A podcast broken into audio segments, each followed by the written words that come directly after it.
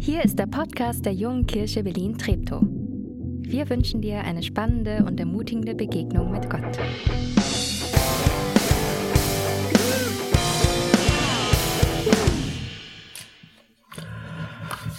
Hallo ihr Lieben, mein Thema Großzügigkeit kontra Geiz beziehungsweise Freigiebigkeit kontra Habgier.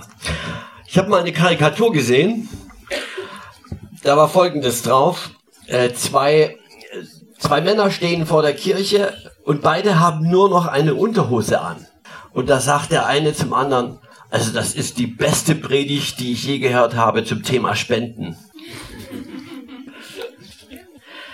Also keine Bange, ähm, du kannst deine Sachen anbehalten. Wir gehören zwar zur Berliner Stadtmission und äh, sammeln für Leute mit weniger Klamotten, aber ja. Okay, also erst einmal, habt ihr eigentlich gewusst, dass Jesus ständig über Geld redet? Also zumindest mehr über Umgang mit Geld und Besitz als über den Himmel. Ähm, wenn ich ähm, in der Jungkirche Berlin so viel über äh, Geld gepredigt hätte wie Jesus, würde es die junge Kirche Berlin wahrscheinlich gar nicht geben. Weil die Leute sauer werden. Warum haben wir eigentlich ein Problem, über Geld zu reden? Über Geld redet man nicht, es gilt als, unfe als unfein. Und in der Kirche gleich sowieso, da redet man ja lieber, so erwartet man das, wir reden lieber über geistliche Themen, aber doch nicht über Geld. Geld ist tabu, während man heute über Sex ganz normal redet, zum Beispiel. Wir wissen von Popstars mehr über ihr Sexleben als über ihre äh, Vermögensverhältnisse. Und dann gibt's noch diesen Spruch, wer hat den schon gehört? Der Kirche geht's nur um Geld. Hat schon jemand mal den Spruch gehört? Ich habe den schon oft gehört. Ja, haben schon ein paar, was ich so sehe, schon mal gehört. Das ist natürlich Mumpitz. Es geht der Kirche um Bekehrung, um Gemeindewachstum. Es geht Kirche um Hilfe für die Armen. Und zur Kirche gehören Schulen, Obdachlosenunterkünfte, schöne Kirchgebäude, Armenspeisungen, Altersheime. Zur Kirche gehören professionelle Mitarbeiter, also Pfarrer, Theologen, Ärzte, Sozialpädagogen, Krankenschwestern, Lehrer und so weiter. Es kostet alles Geld. Es kostet alles Geld. Deswegen wird in der Kirche auch Geld gesammelt. Das ist ja ganz normal. Und wenn das mal mit der Geldsammelei ein bisschen schief geht, was immer mal äh, vorkommt, ja, dass auch in, in, in, in Kirche und Freikirche äh, mit Geld nicht sorgsam umgegangen wird, dann steht das sofort ganz fett in den Medien und dann hört man es gleich wieder, ah ja, die wollen nur das Geld der Leute. Ja, das war auch die zentrale Aussage hier von der Serie, hier Podcast-Serie Toxic Church. Aber ganz so stimmt es nicht. Aber gut, warum redet Jesus eigentlich so viel über Besitz? Und warum haben wir Probleme damit, über das Thema zu reden? Aus dem einfachen Grund, der Umgang mit Besitz, mit Geld verrät, wo unser Herz ist. Es verrät uns, was uns wirklich wichtig ist. Es zeigt ganz praktisch, ob wir wirklich Jesus nachfolgen und ob wir Gott vertrauen. Ich möchte jetzt einen Text vorlesen von Jesus aus meinem Predigtext aus Matthäus 6, Vers 19. Es sind nur ein paar Verse, aber aus Ehrfurcht vor dem Wort Gottes stehen wir mal auf.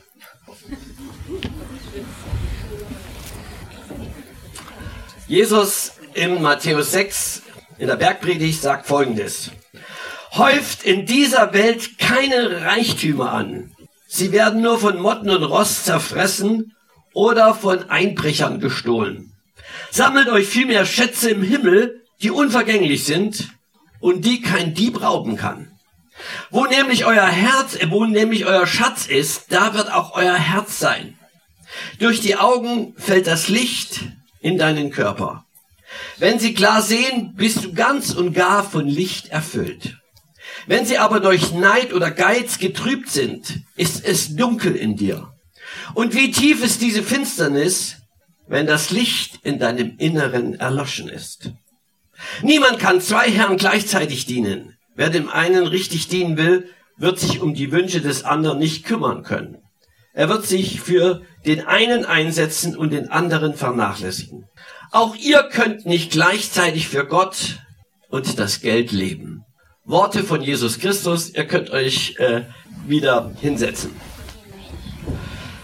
Liebe Freunde, meine Predigt hat äh, drei, drei Punkte, keine langen Punkte, aber sehr wichtige Punkte. Der erste, die Macht des Geldes macht uns blind und kontrolliert uns. Der zweite Punkt, woran erkennen wir, dass wir der Macht des Geldes, der Macht des Besitzes verfallen sind? Und drittens, wie wir die Macht des Geldes über unserem Leben brechen können. Wir fangen also fröhlich an mit erstens, die Macht des Geldes macht uns blind und kontrolliert uns. Und da haben wir ja diesen erstmal auf den ersten, beim ersten Lesen nicht unbedingt verständlichen Text von Jesus hier, wenn es heißt, ich lese nochmal, durch die Augen fällt das Licht in deinen Körper, wenn sie klar sehen, bist du ganz und gar vom Licht erfüllt. Das ist klar, ist ein Bild. Ja. Wir, wir erkennen Dinge, wenn das Auge funktioniert, dann können wir sehen, dann können wir gehen, dann nehmen wir Dinge wahr. Und umgedreht, wenn wir blind sind, wenn wir nicht sehen, dann erkennen wir die Dinge auch nicht. Und Jesus fährt fort, wenn sie aber, also unsere Augen, durch Neid oder Geiz getrübt sind, ist es dunkel in dir. Und wie tief ist die Finsternis, wenn das Licht in deinem Inneren erloschen ist. Was Jesus hier sagt, ist eigentlich äh, gar nicht kompliziert. Ist ganz einfach. Die Macht des Geldes macht uns blind. Sie macht uns blind und wir erkennen nicht, dass wir geizig oder habgierig ist, sind. Äh, wer von Habgier und Geiz regiert wird, das ist ja das Verrückte, der merkt es nicht. Alle anderen Sünden sind ziemlich offensichtlich. Die merkt man. Ja, was Ehebruch zum Beispiel, ja, wenn man, wenn jemand mit einer anderen Frau im Bett liegt, dann sagt er nicht plötzlich, ups, du bist ja gar nicht meine Frau. So, sondern die Sache ist, un, äh, die Sache ist klar. Oder wenn jemand gewalttätig ist und jemand ein paar aufs Maul haut, einfach mal so. Das merkt er, das weiß er auch. Und wenn er noch ein bisschen helle und einsichtig ist, dann weiß er, dass das vielleicht nicht unbedingt richtig war. Aber der Witz ist, Habgier und Geist verbirgt sich. Habgierige, also es gibt keine Habgierigen, die wissen, dass sie habgierig sind. Es gibt keine Geizigen, die wissen, dass sie, dass sie geistig sind. Das heißt, äh, das Besondere an der Sünde von Habgier und Geiz ist, dass man selber nicht erkennt. Man ist blind dafür. Wir haben keine Antenne, wenn wir, wenn wir habgierig und geizig sind. Wir haben keine Antenne dafür, sondern wir haben eine Menge Ausreden. Wir sagen uns, ja, ich gehe halt verantwortungsvoll mit meinem Geld um. Oder, ja, ich bin halt sparsam. Oder noch so eine Ausrede, ich habe etwas gegen Verschwendung. Oder, na, ich denke doch nur an die Zukunft. Aber sie sagen niemals, ja, ich bin geizig, ja, ich bin habgierig, ich bin hinterm Geld hinterher. Ich weiß, wovon ich rede. Als, als evangelischer Pfarrer äh, habe ich es immer wieder erlebt, wie, wie, wie Menschen beichten, also ihre Sünden bekennen. Und da war alles Mögliche immer dabei. Die meisten waren immer sexuelle Sünden, haben halt viel mit jungen Leuten zu tun. Diebstahl, Zorn, Mord. Sogar mal Mord war mal dabei, einmal, aber schon, schon, schon lange her. Aber noch nie hat jemand gesagt in der Beichte, ja, meine Sünde ist, dass ich habgierig bin oder geizig. Das fällt auf, dabei ist Habgier und Geiz so offensichtlich in dieser Welt. Geld regiert die Welt, sagen wir ja. Und du kannst es auch sehen in der Wirtschaft. Viele Firmen verdienen viel Geld und zerstören dabei ganze Landschaften, berauben Menschen ihrer Lebensgrundlagen. Ja, es gibt so ein paar, man kann mal gucken, ich habe das mal äh, gegoogelt, äh, was sind so äh, die Firmen, die, die größten Firmen mit der größten Schweinerei in dieser äh, Welt. Da, und da ist zum Beispiel der Riesenkonzern Cargill, ich kannte den nicht, aber dieser, dieser Firma hat die Lebensgrundlage von indigenen Völkern zerstört, äh, Sie hat Kinderarbeit, die Kakao anpflanzen, äh, es gibt indigene Völker da, die im Zuge der enormen Entwaldung und Futtermittelanbau verdrängt werden. Also ganz brutal werden Menschen in die Armut geschickt und ihre Lebensgrundlage wird zerstört. Und keiner von den Firmenbossen würde sagen, haha, wir zerstören Leben, wir zerstören ganze Landschaften. Sie sind blind dafür, sie sagen einfach, na ja, wir verdienen halt Geld. Und auch wir, unser, unser, äh, unser Lebensstil, wir, wir haben ja eigentlich einen sehr luxuriösen Lebensstil in diesem Teil äh, der Welt. Ja, und äh, keiner von uns würde auf die Idee kommen, unseren Luxus zu hinterfragen, sondern wir halten alles selbstverständlich, dass es einen Arzt gibt, ja, wenn wir krank sind, Krankenhäuser, dass es äh, Sozialversorgung gibt, Bürgergeld und so weiter, also alles. Und in diesem Land, wir sind alle reich, aber niemand fühlt sich, fühlt sich reich. Ja, auch nicht Leute, die vielleicht 10.000 oder 100.000 Euro im Monat verdienen. Wenn du die fragst, fühlst du dich reich? Sagen, na, nee, also ich reich gerade so mit meinem Geld. Oder ich reich nicht. Und es gibt im Englischen gibt's ein schönes Sprichwort, the more he gets, the more he wants. Je mehr jemand kriegt, umso mehr will er. Also es steckt ganz tief in uns drin und äh, gerade auch wir in Europa, wir, wir leben in einem unglaublichen Reichtum. Der größte Wohlstand in der Geschichte. Man muss sich mal überlegen, fünf Prozent der Menschen besitzen 70% des Einkommens der ganzen Welt. Und äh, wenn du eine Wohnung hast, oder ein Zimmer, ein Bett, mindestens eine warme Mahlzeit am Tag, eine Krankenversorgung, ein Dach über dem Kopf, Kleidung und vielleicht sogar noch einen Job, dann gehörst du zu den fünf Prozent, die reich sind in dieser Welt. Wir gehören zu den Reichen. Und wir wissen das nicht, ist ja auch ganz klar, weil Geiz und Habgier blendet. Wir nehmen das nicht wahr. Wir halten Luxus für selbstverständlich. Wir halten Luxus ganz für selbstverständlich, dass wenn wir früh, wenn wir aufstehen, dass es da äh, was, was zu essen gibt und vielleicht einen Kakao oder einen Kaffee und so und so weiter. Und manchmal frage ich mich auch in unserer Gesellschaft, fragen wir auch uns, äh, auch eine kritische Frage an die Christen. Wenn wir so reich sind, warum geben wir nicht mehr Geld weg? Stell dir vor, in deinem Hauseingang lebt eine alleinerziehende Mutter, drei Kinder und die reicht mit dem Geld nicht, die Miete und, und Strom ist alles teurer geworden. Warum, warum stecken ihr, wir ihr nicht ab und zu mindestens einmal im Monat einfach 50 Euro zu? Warum tun wir das nicht? Wir kommen gar nicht auf die Idee, weil wir sagen, es ist nur mein Geld, habe ich mir verdient. Oder mein mein äh, Taschengeld, äh, was ich äh, bekomme. Klar, Geld ist uns unheimlich wichtig, weil Geld gibt uns drei Dinge. Sicherheit. Ja, es, man, man fühlt sich einfach sicher, wenn man Geld hat. Ich fühle mich zum Beispiel, wenn ich ausgehe und ich habe kein Geld dabei, dann fühle ich mich sehr unwohl. Äh, Geld gibt uns die Geborgenheit, wenn was Schlimmes passiert oder wenn ich krank werde oder was auch immer, wenn ich Arbeit verliere. Wichtig, wenn ich ein bisschen Geld auf der hohen Kante habe. Und Geld verleiht uns Wichtigkeit. Wer viel Geld hat, fühlt sich wichtig. Obwohl er vielleicht als Mensch ganz unwichtig ist. Aber er fühlt sich äh, wichtig. So. Und jetzt ist die Frage, woran erkenne ich, ob ich geizig bin? Woran erkennst du, ob du habgierig oder geistig bist? Und da gibt's ein äh, gibt's einen Geiztest. Geiztest. Ich will jetzt einen Geiztest mit euch machen.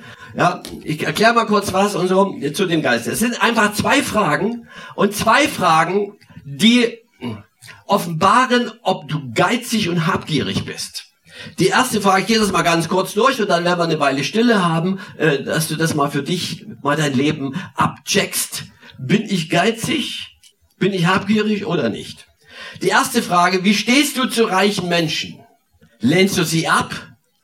Oder beneidest du sie? Lehnst du sie ab, also sozusagen dieser blöde Reiche und der weiß, wie er sein Geld gekriegt hat und ich verachte ihn, dieser Reiche und du bist dann neidisch auf ihn? Oder lehnst du ihn ab, so ein Loser und ähm, mit so einem will ich nichts zu tun haben? Das Interessante ist, beide Reaktionen zeigen, dass du da unter der Macht des Geldes stehst. Also beide. Hast du schon mal vielleicht schon mal beneidet den, oh, der hat so viel Geld und wie kommt er dazu? Oder der Nachbar hat ein fetteres Auto oder was auch immer dein Problem ist. Wenn, wenn das für dich ein Problem ist, dann hast du ein Habgierproblem. Wie du, ja, beide Reaktionen zeigen, dass du unter der Macht des Geldes stehst. Wenn du, reich, wenn du reiche Menschen weder ablehnst noch beneidest, dann ist Habgier nicht dein Problem. Und das zweite, wie stehst du zu armen Menschen? Die zweite Testfrage. Schaust du herunter auf sie und machst du einen Bogen um sie? Oder respektierst du sie oder liebst du sie? Nimmst du sie an, wie sie sind? Betrachtest du sie als ganz normale Mitmenschen? Die erste Reaktion, also Reaktion A, wenn du auf sie herunterschaust, verrät, dass du unter der Macht des Geldes stehst. Wenn du aber Freude hast, mit ihnen zu teilen, zu helfen, dann bist du frei, wenn sie für dich ganz normale Menschen sind. Wenn du sie weder, ja, wenn du einen Reichen nicht, nicht beneidest und einen Armen nicht bemitleidest, sondern ein, ein, ein, ein gesundes Verhältnis zu ihnen hast. Wenn du ihn respektierst ja, und nicht zu ihm runterblickst, verrät, dann hast du kein Geldproblem. Kein Geizproblem. Okay, wir wollen jetzt mal so zwei, drei Minuten einfach ein bisschen Stille haben und da kannst du mal drüber nachdenken und für dich deinen Habgier-Check machen.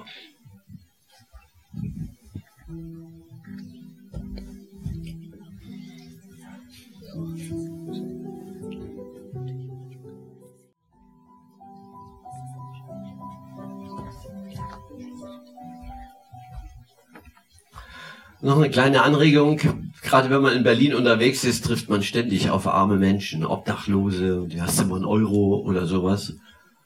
Wie gehst du mit ihnen um? Respektierst du sie? Oder machst du Bogen? Es ist dir unangenehm. Kannst du ihnen, mit ihnen ganz normal umgehen, ihm gegenübertreten? Oder hast du Angst und bist voller Ablehnung? Das ist eine wichtige Frage.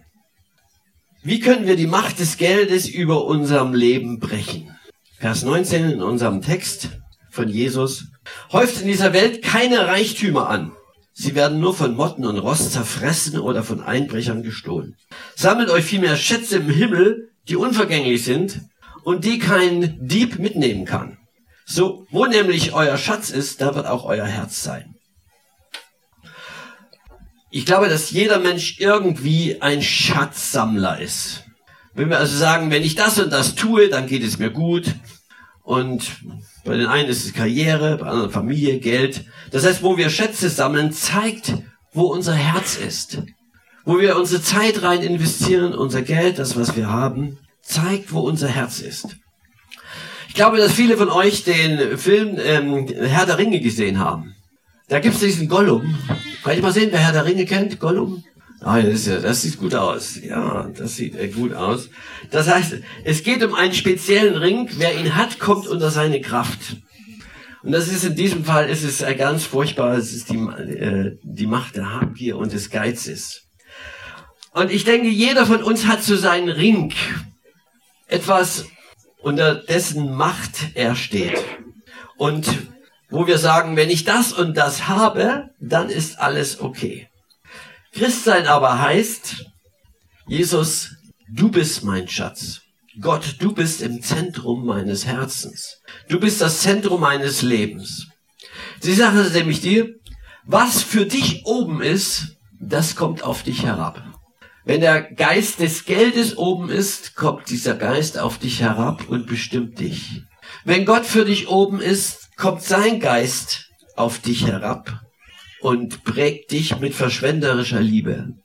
Jesus treibt aus allen Geiz. Jesus hat auch einen Schatz. Weißt du, was der Schatz von Jesus ist? Das bist du und das bin ich. Er ist gekommen, um uns zu gewinnen. Er wurde gefoltert und zu Tode geschunden, nackt am Kreuz und er starb. Er hat alles hingegeben. Und warum? weil er dich will, weil er dich liebt und weil er seine Liebe und seine Bewahrung, weil er dir das Gelingen deines Lebens schenken will. Wenn Jesus oben ist, dann werden wir großzügig, wir entwickeln einen anderen Lebensstil, der geprägt ist von Großzügigkeit, von Geben und Teilen. Christsein heißt, wir lieben mit dem Geist von Jesus, mit der Gesinnung von Jesus. Er hat alles geopfert, sein Leben und seine Gottheit. Liebe ist ein Opfer. Und äh, ich will mal was über den Opfer sagen. Ja? Ähm, wenn wir spenden, wir spenden ja kein Opfer. Opfer tut weh. Sondern wir spenden aus unserem, was wir haben, aus, aus unserer Fülle. Opfer muss sich aber auf den Lebensstil auswirken. Wenn wir mit Jesus leben, dann tut das irgendwie weh. Also, dass wir sagen, gibt es irgendetwas, worauf du mal verzichtest, um anderen etwas Gutes zu tun? Wenn ich in Gemeinden komme, der Begriff ist zum Glück nicht mehr üblich. Wenn es heißt, wir sammeln jetzt das Opfer, da muss ich immer lachen. Ja, hier sammelt keiner ein Opfer. Wir geben alle von unserem Überfluss weg, was ja auch okay ist. Ein Opfer ist jemand, ähm, ist etwas, was weh tut. Das ist wie als die Tiere im Wald eine Party feiern wollen und die einzelnen Tiere werden gefragt, was sie zur Party mitbringen. Das Huhn zum Beispiel sagt, oh, ich bringe ein Ei mit. Und dann fragt man, und dann fragt man das Schwein, und was bringst du mit? Ich hoffe, du bringst einen Schinken mit. Und da sagt das Schwein zum Huhn, was du mitbringst, ist eine Gabe. Was ich mitbringen soll, ist ein Opfer. In dem Fall das eigene Leben. Und das Schwein hat völlig recht und wir sagen dem Schwein, tu es nicht. Aber Jesus sagt genau das, wer nicht sein Kreuz auf sich nimmt und folge mir nach, der kann nicht mein Jünger sein. Das bedeutet auch, dass, dass Christen ein Opfer bringen. Und Opfer ist etwas, was äh, wehtut. Was, ich sage jetzt mal was, was ich mal gemacht habe, als ich, ja, ich, ich war noch, ich war 17 oder 18 Jahre alt und äh, äh, arbeit, arbeitete äh, in einem Heim für geistig Behinderte, verdiente nicht viel Geld, aber ich hab, war frisch zum Glauben gekommen und so begeistert über Jesus, ich habe das einfach ausprobiert. Ich weiß noch, ich habe mal einen ganzen Monatsgehalt, sagte ich, einen ganzen Monatsgehalt habe ich geopfert, also habe ich gespendet für eine gute Sache, wo ich das wollte, weil ich probieren wollte, ob das geht, dass man mal einen Monat ohne Geld leben kann. Und es ging. Aber das war mal, ist nur ein Beispiel, musst du jetzt nicht nachmachen, kannst du aber. Es ist nochmal, ist nochmal ein Beispiel, äh, was ein Opfer ist. Aber es ging. Weißt du übrigens, wo man eine schrumpfende und sterbende Gemeinde erkennt? Sie erkennt man daran, dass sie an chronischen Geldmangel leidet und dass ehrenamtliche Mitarbeiter knapp sind. Und woran liegt das? Es ist im Grunde genommen auf eine Ursache zurückzuführen. So eine Gemeinde hat ein Motivationsproblem. Die Leute sehen keinen Grund, sich zu engagieren, ihre Zeit zu opfern und ihr Geld zu opfern. Das heißt, zu investieren in die Gemeinde und damit in die Welt. Sie sind nicht motiviert, ihre Finanzmittel aus eigener Tasche zur Verfügung zu stellen. Und was sie sagen, klingt doch ganz plausibel. Ja, ja, ich habe genug mit meinem eigenen Leben zu tun, Familie, Studium, Beruf, Kinder, Hobby, Freunde, Freizeit, Sport. Jetzt soll ich auch noch mich hier in der Gemeinde engagieren oder jetzt soll ich auch noch äh, spenden. Und dann gibt es die, äh, die Gemeinden, wir haben hier in, in Berlin ein paar wirklich blühende Gemeinden und äh, sie haben alle ein Kennzeichen, nämlich hochmotivierte Christen, die da drin sind. Und was zeichnet die hochmotivierten Christen aus? Sie sind bereit zu opfern. Finanzen, aber vor allen Dingen auch Zeit. Und das sind Gemeinden, man erkennt es daran, da gibt es Mitarbeiter für den Kinderdienst, da gibt es Musiker für die Low-Price-Bands, haben wir ja gesehen, zwei Musiker, hier gibt es noch viel mehr Musiker, wechseln immer ab hier, das ist super. Es gibt Kleingruppen, die abwechseln nach dem wöchentlichen Gottesdienst für Kaffee und einen Imbiss sorgen. Wir haben hier einen Imbiss, das haben alle Leute in ihrer Freizeit die sie geopfert haben, gemacht und sich äh, engagiert. Es gibt Gebetsgruppen, um die Not dieser Welt und die Not der Menschen vor Gott zu tragen. Es gibt Jugendmitarbeiter, es gibt Leute im Besuchsdienst, es gibt ein Evangelisationsteam für Glaubenskurse und missionarische Events. Es gibt vielleicht sogar einen Gospelchor und es gibt finanzielles Engagement. Und nur diese Gemeinden, wir haben ja eine Welle auf, auf unser, über Deutschland läuft eine Welle der Säkularisierung, die alles mit sich fortreißt, was nicht in Christus verankert ist. Und ob du in Christus verankert bist, das zeigt sich daran, wie du lebst und wie du dich engagierst. Zur Ehre und zur Freude Gottes und zum Wachstum und zum Segen äh, deiner äh, Gemeinde. Liebe zu Gott macht uns großzügig. Liebe teilt. Der Glaube weiß, Gott segnet mich. Und darum kann ich ein Segen sein für andere. Und das ist Christsein und das müssen wir in einer Weise wieder lernen. Je, je weniger es selbstverständlich wird, je, je mehr es etwas Besonderes ist, dass wir, dass wir Jesus Christus nachfolgen, umso mehr sind wir herausgefordert, ein Zeugnis zu leben und Engagement zu leben für, für, für Jesus Christus, dass er uns wichtig ist und dass wir ihn lieben und diese Liebe ausdrücken, indem wir für andere leben und uns engagieren. Amen.